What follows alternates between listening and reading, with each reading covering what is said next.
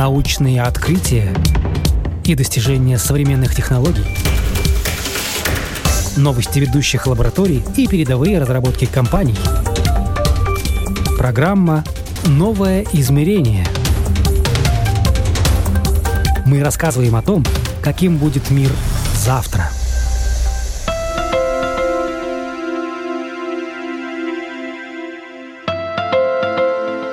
Планеты, спутники, звезды и галактики – все это от нас очень далеко, поэтому так манит и завораживает. Но, может, космос ближе, чем кажется, и в его освоении может поучаствовать каждый – кто-то как ученый, кто-то как турист и очень много тех, кто работает на нужды космоса, улучшает материалы, поставляет запчасти и развивает новые технологии.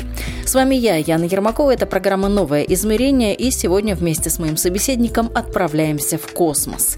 Лев Лапкис, член правления Латвийской ассоциации космической индустрии, один из тех, кто держит руку на пульсе коммерческих разработок для космоса. Вопрос, э, наверное, такой э, очень э, общий, с него начнем. Да. На каких скоростях сейчас Латвия летит в космос? Какие у нас амбиции сейчас, какие горизонты у нас, чего хотим достичь? Мы как маленькая страна, которая метит на большой космос. Космос ближе, чем нам кажется. Латвия всегда принимала участие в космических программах, так или иначе, начиная с Фридриха Цандера, который написал очень важную книгу, э, которая послужила таким э, физическим действием, как сейчас, как гравитационный маневр, который используется. Он положил начало таким вещам, и это послужило основанием вообще космической индустрии. И все время Латвия э, принимала участие как поставщик каких-то деталей, компонентов, технологий э, для космической индустрии. В то время э, для советской программы после обретения независимости Латвия активно сотрудничает с Европейским космическим агентством. И с года, сейчас боюсь ошибиться, с года 2015 мы являемся, являлись партнерской страной для Европейского космического агентства Partnership for European Corporational States. С 2020 года мы э, ассоциированные члены Европейского космического агентства. И это нам дает практически полноправное участие во всех программах, э, не во всех, в тех, которых мы подписались, в обязательных программах. Некоторых к научным э, еще предстоит э, подписаться, но, в принципе, это достаточно, это, этого хватает для развития нашей индустрии. Но этот статус, я вас тут немножечко да. перебью, этот статус у нас не постоянный, он до 2026 года, насколько я понимаю. Что потом? Ну да, статус сейчас на 5 лет, наверное, да. И ну, потом это все зависит от нашего правительства. Если она будет готова выделять деньги, то наш статус будет продолжаться.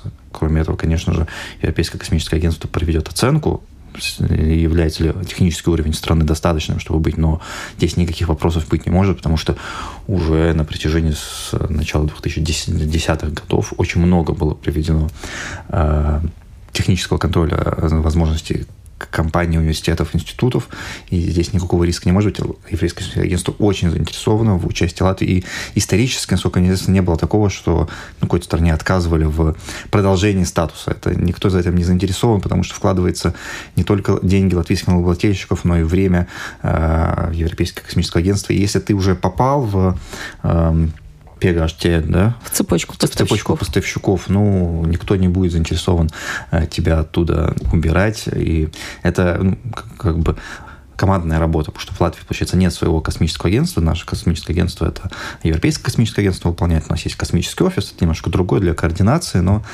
э, то есть здесь именно э, работа идет командная, потому что ни один космический аппарат, спутник, э, ракету невозможно собрать усилиями одной страны, одной организации. Это тысячи контрагентов в этом принимают участие. И для Латвии это из такой исключение, что на уровне такой маленькой страны мы можем э, уже показать э, наши успехи. Многие компании, их просто не видно из-за своего маленького участия. Например, компания, кто я представляю, это Alpha Microelectronics, мы производим э, радиационно стойкие микросхемы, которые выполняют очень базовые функции. И ну, нельзя даже сказать, что это вот для этой миссии. Это, это, они очень многофункциональные, но они ценны и необходимы и используются в космической индустрии. В принципе, это основное производство коммер- коммерческое, космические изделия, но также мы можем производить и радиационно стойкие изделия. Но э, что видно, что уже можно как бы потрогать, две компании, э, первая Eventech, которая Э, участвует в миссии Хера э, по изучению э, астероида. Была миссия DART, американского космического агентства НАСА, где был в сентябре 22 года был удар спутника в астероид. Два астероида, один крутится вокруг другого.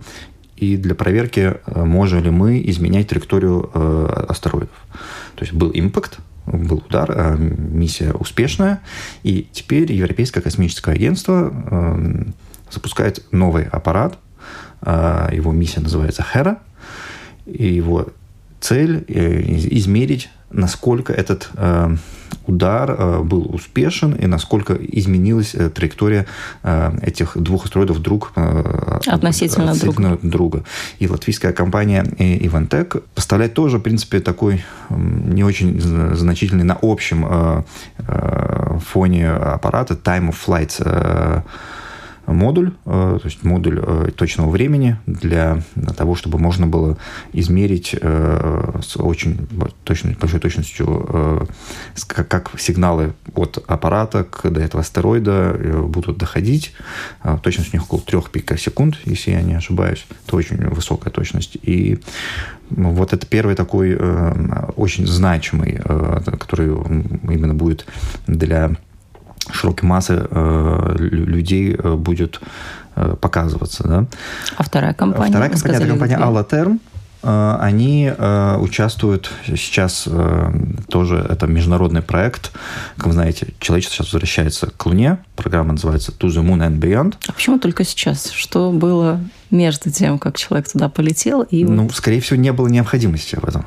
А почему сейчас появилась? А, потому что технически, э, то есть когда это была гонка, э, космическая гонка между Советским Союзом и США, э, нам было важно, вот именно гонка была важна. И человеческие жизни, они были вторичны. И окей, мы долетели, мы поставили, мы молодцы, надорвались, ну, поставили, все было хорошо. Ну, слава богу, сколько я помню, никто не пострадал в, в, в этой космической миссии, да, конкретно там не было, кажется, аварий, хотя, может быть, я ошибаюсь. Я... Тут за давностью лет уже может что-то и перепутаться. Да, но в, в любом случае, то есть что говорят эксперты, я не эксперт в, в, в, этих, э, в этой отрасли э, по космическим открытиям и истории советской и американской программы, но э, главное, что это было, ну, во что бы то ни стало, достичь Э, Луны, но на Луне нету никаких э, на, на то, то есть вот мы достигли этого, но потом не было э, для этого никакой необходимости. Это очень дорогая миссия была. Для НАСА была очень большая сложности создать э, ракету, которая сейчас вот, э, недавно полетела. Это была очень большая, многомиллиардная программа. Это очень дорого, это очень опасно. И, ну, коммерчески там нету пока не, не было выгоды никакой. Если мы получаем большую выгоду от обхозяйствования околоземной орбиты, это спутники, какие-то эксперименты, которые потом э, их можно коммерциализировать и получить от этого выгода, то от дальнего полета э, на Луну... Ну, только туризм. Да, ну, это не окупается. Технологии, которые надо создать, они очень дорогие. Сейчас э, человечество подошло к тому моменту, что мы можем... У нас уже работает э, околоземная станция, Международная космическая станция, с текущей геополитической ситуацией непонятно, как а, дальше будет существовать, но, скорее всего, до 30 -го года она будет летать, и ее будут переводить больше на коммерческую основу.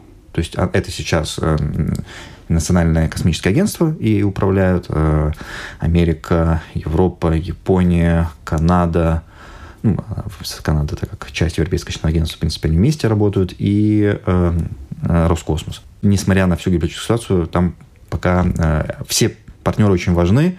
Если хоть одного берешь, то станция перестанет существовать. А, но, в принципе, планы ее коммерциализировать, с ней уже все понятно, все изучено, могут запускаться, может быть, новые частные космические станции. А вот э, Луна это слишком далеко, слишком сложно это коммерциализировать. Хотя тоже мы видим, что там есть э, коммерческие программы, э, уже как, есть компании, которые заинтересованы в этом, да, в том же там туризм, какие-то эксперименты, но э, программа называется To the Moon and Beyond. Это значит, что мы достигнем Луну для того, чтобы потом полететь на Марс. Это промежуточная. Это промежуточная часть. То есть Луна, в принципе, человечеством достигнута, Марс нет. Но э, отправить человека с э, Земли на Марс это очень долго. Э, и считается, что с Луны это будет проще. И так как на, на Луне нет такой э, большой гравитации, как, как на Земле. Ну, есть несколько другие технические моменты, и э, также можно проверить технологию, это быстрее э, намного, да, то есть э, можем, можем человека за несколько дней отправить э, на Луну, проверить все технологии, если что, вернуть его, а до Марса лететь около полугода, поэтому надо сначала отработать здесь, а уже дальше, да, дальше двигаться туда, поэтому э, человечество ставит э, сейчас карту на освоение Луны, для как бы, освоения новых форпостов. Э, также есть возможность, что на Луне можно будет давать полезные ископаемые, которые также можно будет использовать для полета на Марс, а также, может быть, для производства каких-то важных для Земли э, товаров, технологий. Вот. Возвращаясь к какой э, вклад латвийской индустрии в лунную программу, это компания «Латерм». Э, которая занимается э, так называемым термоменеджмент. Э, это их основная работа, но Термоменеджмент, пояснить. Термоменеджмент, да, это охлаждение приборов разных. Все, что любая микро, микроэлектроника, электроника, она греется, ее надо эффективно охлаждать. Это их основной бизнес. Для этой миссии они совместно с компанией OHB, надеюсь, не ошибся с этой компанией, они, то есть станция Lunar Gateway будет работать на газе Xenon. Это, его двигатели будут работать на этом газе. И этот газ будет привозиться с Земли, и его надо будет перезаполнять. И вот компания Laterma разработала компрессор, который сможет перекачивать э, очень эффективно, безопасно газ э, ксенон с, э, из резервуара. из резервуара, который прилетит с Земли, в резервуар, который будет находиться в космической лунной станции. И они выиграли конкурсы, и сейчас, насколько я знаю, проходят финальные этапы квалификации для того, чтобы где-то, наверное, так в году 25-27 это полетело туда. Ну, к точной даты, наверное, даже компания Латермом не скажет, это зависит от э, прайм-контракторов. Э, ну, примерно такой, сколько я помню. Из головы у меня сейчас нет перед, перед мной точных данных. Также э, очень ценный наш ресурс не касается космических полетов, это касается наблюдения за космическими объектами, э, как э, планетами э, других солнечных систем, звезд и так далее. Это Венспилский радиоастрономический центр с их антеннами. Ну, очень ценный, на самом деле, ресурс. Они очень большие специалисты как в наблюдениями за радиоастрономией, как и передача данных. Анализ данных. Анализ данных, да, да, да, наверное. Это очень серьезный бизнес, потому что эфир что ты можешь вот с одной точки Земли общаться с космическим объектом, он ограничен, и поэтому большим компаниям надо иметь много станций слежения. Вот это их один из бизнесов. Также они э, большие специалисты в обработке больших данных. И тоже как эту услугу они предоставляют. Э, в Латвии, в Даугавпилсе находится большой, э, большой филиал французской компании Exxon Cables, которая производит квалифицированные для космического использования кабеля. Вот обычные кабеля, как у нас мы сейчас вот видим перед нами много кабелей. Если мы хотим их использовать в космосе, ну, в принципе, они будут такие же, такие же разъемы, но чуть-чуть в десятки раз подороже. И проверено, что с ним все будет хорошо, на него не подействует радиация, у него не может быть э, плохой контакт, э, Потому что в космосе, если мы не говорим о, э, в аппаратах, где, где, где нет человека, то там невозможно ничего поменять. Поэтому изделия, которые применяются в космосе, они намного дороже, они проходят очень сложные проверки, и тоже касается и простых, вроде как, на первый взгляд, таких вещей, как кабеля, и в Exxon Cables работает э, около 500 человек в Даугавпилсе. И в Даугавпилсе один из ведущих э, центров, насколько я знаю, именно там производятся, то есть Exxon Cables, они производят разные кабеля, э, а вот в Латвии именно Space Qualified так это один из самых современных их э, компаний. Вот. Но также есть много разных компаний. Вот, может быть, в описании можете дать сайт latviaspace.gov.lv. Там есть каталог всех, кто принимает участие. Ну, вот, наверное, я кого-то мог забыть из важных, но так, в, в, общем, я обрисовал. То есть э, стратегия латвийская, э, у Латвии есть своя стратегия, разработанная, разработанная Министерством э, образования и науки при содействии других партнерских Министерства экономики.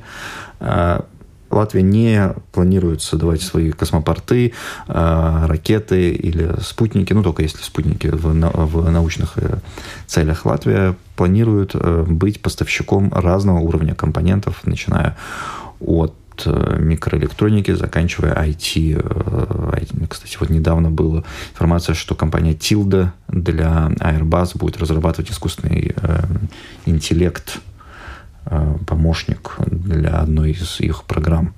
Э, тоже, это тоже участие в космическом агентстве. Компания Тилда, вот я с ними на нескольких выставках уже встречался вместе, они э, очень амбициозны, и несмотря на то, что у них есть такие конкуренты, как Google, Microsoft, это у них тоже есть своя ниша, и одна из ниш, они вот это вот хай-тек бизнес, где нужно, может быть, больше потратить время на работу с заказчиком, и чтобы продукт получился качественный. И да, это тоже вот искусственный интеллект на, на службе э, космической индустрии. А что еще, чего не хватает? Вы сказали, что есть проблемы. В разработке чего нам нужно было бы поучаствовать? Или вообще какие О, проблемы нет, это, есть? Это сложный вопрос. Нет, это не то, что... Нет, э, то, что, как я не знаю, в чего.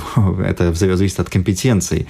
Э, я имею в виду, что есть возможность участвовать в сотрудничестве с Европейским космическим агентством более плотно ну, вот, то есть есть очень много программ, в которых Латвия не участвует именно, то есть сотрудничество между Латвией и Европейским космическим агентством. Мы не, не везде могут наши компании участвовать. Это надо, конечно, очень э, разумно э, к этому подходить и выбирать те программы, где мы да, куда мы должны быть подписаны, куда должны наши деньги выделяться, а куда, ну, у нас, мы видим, нет компетенций э, в, этой, в этой отрасли, например, как human flights. Ну, Полеты людей. Да, полеты людей. Хотя все равно Латвия в этом году э, участвовала в отборах астронавтов, и очень большой был э, success, э, успех, успех э, потому что наша астронавтка, э, ну, потенциальная астронавтка вошла в финал практически. То есть ну, вот один э, шаг ее отделял от э, тех, кто был выбран. Да? Вот мой коллега Паул Ирвинс в этом активно участвовал, как в отборе, так и в помощи э, астронавтам. И он говорит, ну, это на самом деле, это очень большой успех для такой маленькой страны, что наши люди дошли до, до, до, до, ну, до финала. А куда бы она полетела? Если бы полетела? Никто не знает, куда полетят эти люди. Ну, то есть одна из миссий, ну, понятное дело, это э, Международная космическая станция и Lunar Gateway, но какая миссия будет, никто не знает. И не все полетят, кто был отобран. Угу. Там есть, э, сейчас есть группа астронавтов, около 10 человек, которые ну, штатно работают. Есть новый отбор, есть э, астронавты-кандидаты, ну, которые тоже тренируются, но они как в таком в резерве.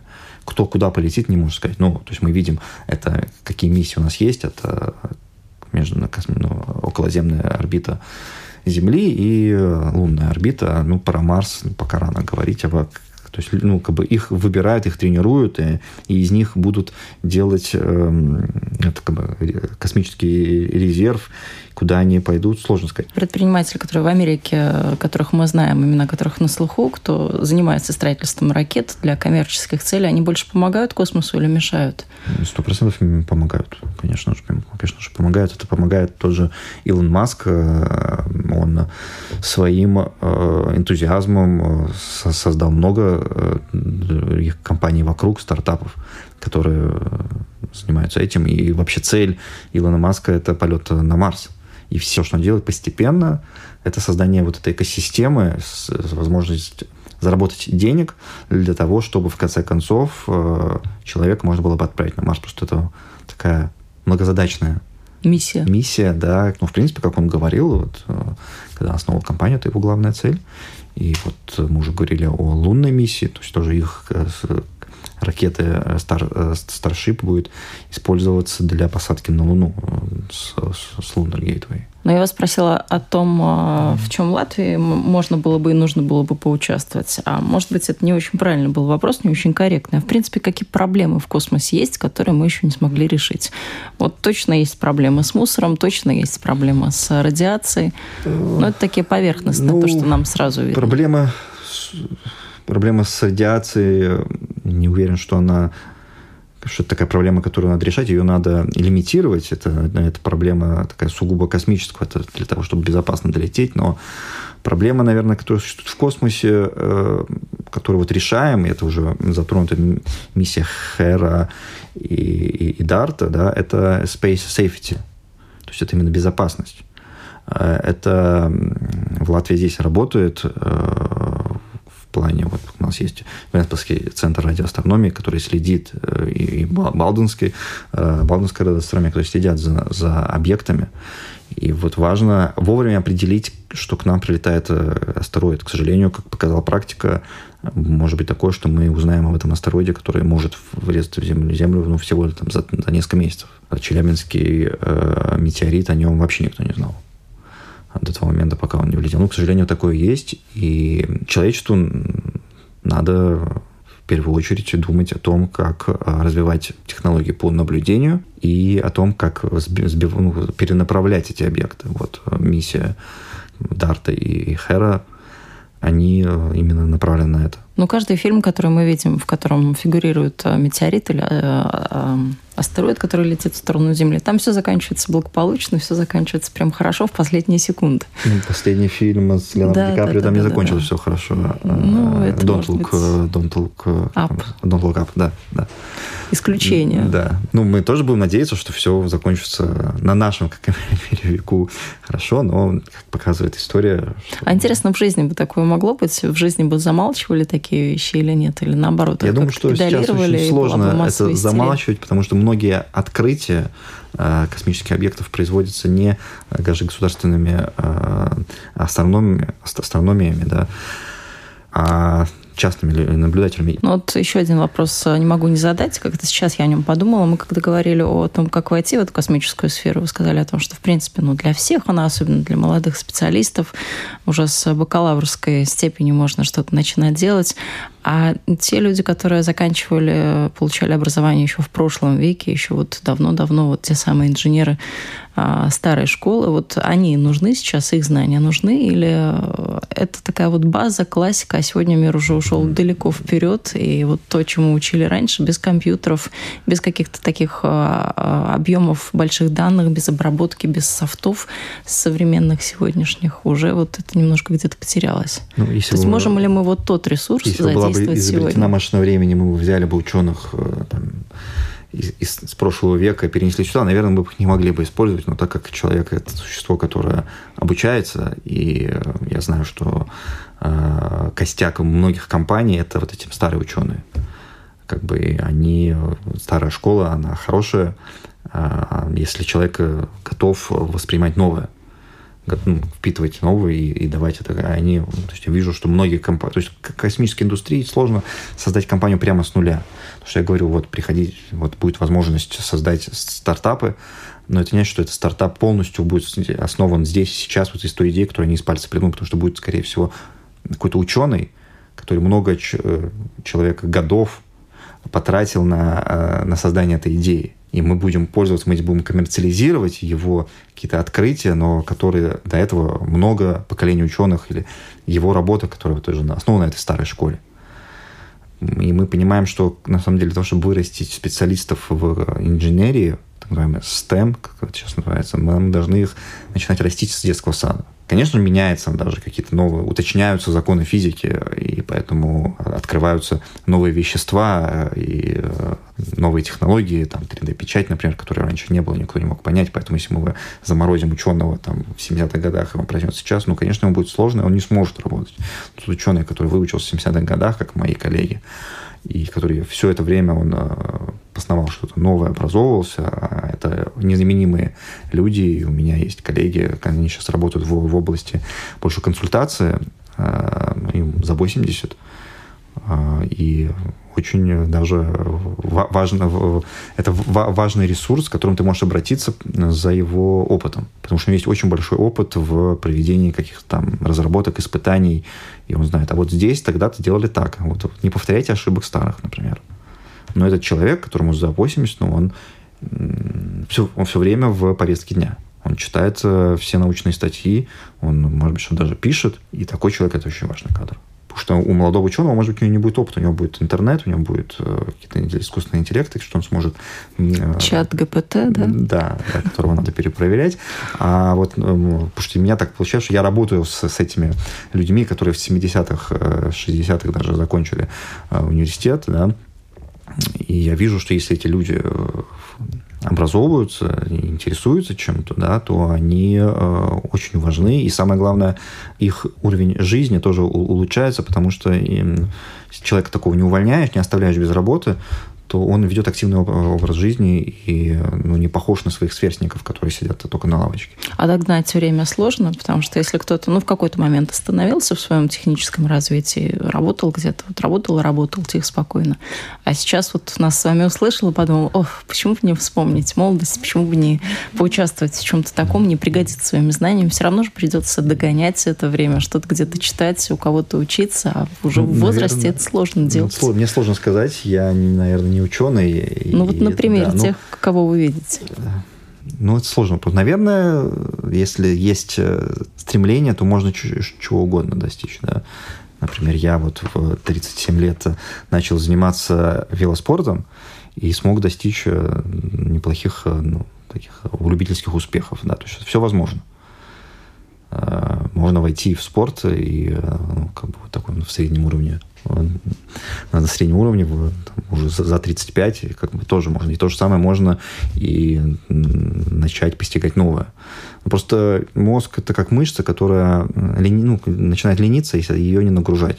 Поэтому если человек ничего не делал, ну, сложно сказать. Это, наверное, больше уже э, к медикам вопрос, можно ли натренировать э, мозг. Да? Ну, в принципе, можно, как видно, если нет никаких проблем, то, то достичь можно всего. Главное, Ладно. не лениться. Да. Вас почему в космическую сферу потянуло? Что для вас там такого было интересного? Это такой вот э, романтизм подростка или, или какое-то более такое осознанное было решение? Это, наверное, стечение обстоятельств в первую очередь, что я работал, работаю в э, компании, которая производит электронику, и как оказалось, что наша компетенция может пригодиться в этой отрасли. И мало-помалу начал начал там двигаться, то есть развивать проекты нашей компании, ну и также потом мы с коллегами начали руководить э, индустриальной ассоциацией. И как-то это все затянуло, и это, да, это интересно, это достижение новых э, высот, что-то романтичное, интересное. То есть сначала потянуло в инженера, а потом уже ну, как жизнь это сама показала. Да, да, показала, что вот э, надо помочь стране достичь. Сначала у нас был план, чтобы мы вот стали э, ассоциированными членами э, космического агентства, да, потому что, ну, я уже начал работать, когда Латвия была партнерской страной, ну, там были тоже надо было доказать, что нужно тратить деньги, нужно э, идти дальше, и вот это была наша вот с коллегами э, главная задача. Ну, здесь, наверное, нельзя не отметить моего коллегу Пауса Ирбинса, который э, ну, вот, именно как популяризатор и как и, и, инициатор именно больше всего потратил на, своих, своих сил на это. А, ну, это, это интересно. То есть это будущее, в принципе, всех и, и, и, и детей, и человечества, человечества в целом. А вы из тех, кто хотел бы полететь в космос, посмотреть, а как там? Или из тех, кто я, ну, наверное, и так с Земли неплохо наблюдать? Я, наверное, практичный человек. Я понимаю, что мне, наверное, уже сейчас это не осуществить. Ну, лучше я останусь здесь и буду э, помогать э, человечеству достичь этой цели, а потому что я могу больше полезно, больше пользы принести. Наверное, наверное, нет. А интересно, сколько сегодня стоит тур к звездам? Кому и насколько он доступен? Для сравнения, первый космический турист, миллионер из США Деннис Тита за свою путевку в 2001 году заплатил 20 миллионов долларов. Американская компания Space Adventures с тех пор регулярно отправляет состоятельных людей бороздить просторы Вселенной. Правда, на сегодняшний день стоимость таких билетов еще выше – от 50 миллионов долларов. Конкурент Axon Space такое турне участнику предлагает за 55 миллионов долларов. Ну и в последние годы появилось еще несколько предложений – дешевле и проще.